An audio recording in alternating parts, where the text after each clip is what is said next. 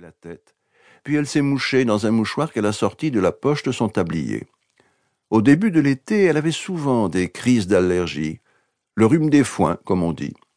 Je me suis demandé si elle n'avait pas le rhume des foins toute l'année. C'est mon père qui dit ça, j'ai ajouté. Eh oui, qui vivra verra, a-t-elle fait.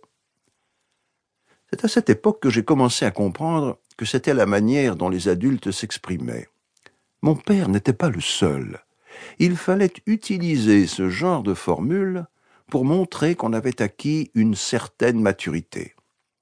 Depuis que la maladie de ma mère s'était aggravée et qu'elle était hospitalisée, je m'efforçais de retenir les dictons les plus utilisés pour les avoir à ma disposition en cas de besoin. C'est comme ça. Un ennui n'arrive jamais seul. Ça aurait pu être pire. On sait si peu de choses. Et pourquoi pas la tête en haut et les pieds en bas, comme le constatait au moins cent fois par jour Carlson le Bigleux du kiosque à journaux, ou le Qui vivra verra de Madame Barkman. Benny s'appelait Barkman. Benny, Jessayas, Connie, Barkman.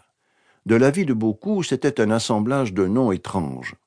Mais lui ne s'en plaignait jamais. L'enfant adoré n'est jamais trop bien nommé, souriait sa mère, en dévoilant ses gencives couleur pâté de foie. Ferme ton clapet, lui lançait alors Béni.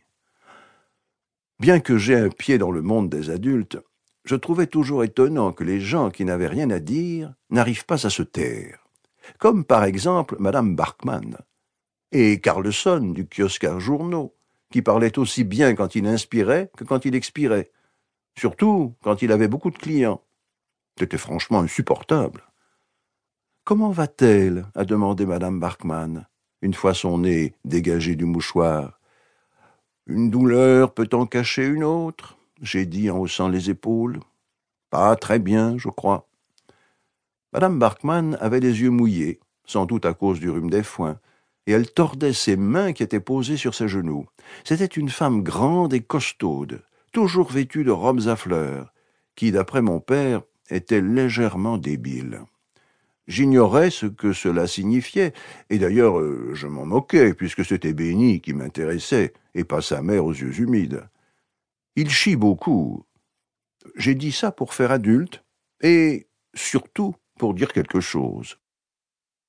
Il a l'estomac nerveux, m'a-t-elle expliqué. Il tient ça de son père.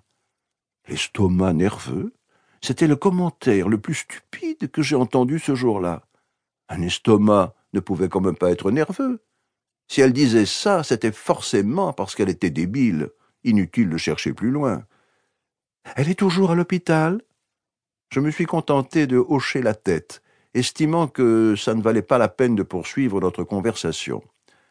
Tu es allé la voir? J'ai de nouveau hoché la tête. C'était évident, non? Pour qui me prenait-elle? Ma dernière visite remontait à une semaine, c'est vrai. Mais bon, c'était comme ça. Mon père allait à l'hôpital pratiquement tous les jours, et c'était ça qui comptait. Même quelqu'un comme Madame Barkman devait être capable de le comprendre. Eh oui, tout le monde a ses problèmes.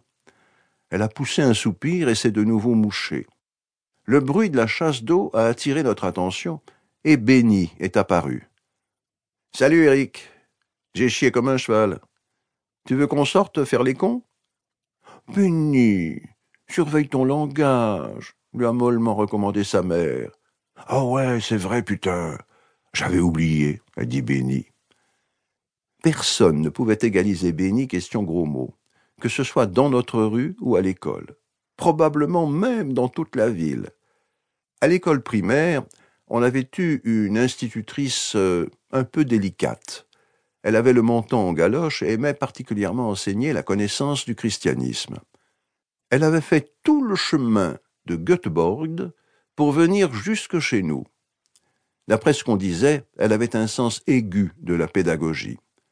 Après avoir supporté pendant quelques jours le langage fleuri de Béni, elle avait décidé de s'attaquer au problème. Encouragée par le directeur Stigman et par Vermeline, le responsable de notre classe, elle avait pris Béni sous son aile avec la ferme intention de l'aider à corriger sa langue. Ses cours avaient commencé en septembre et c'était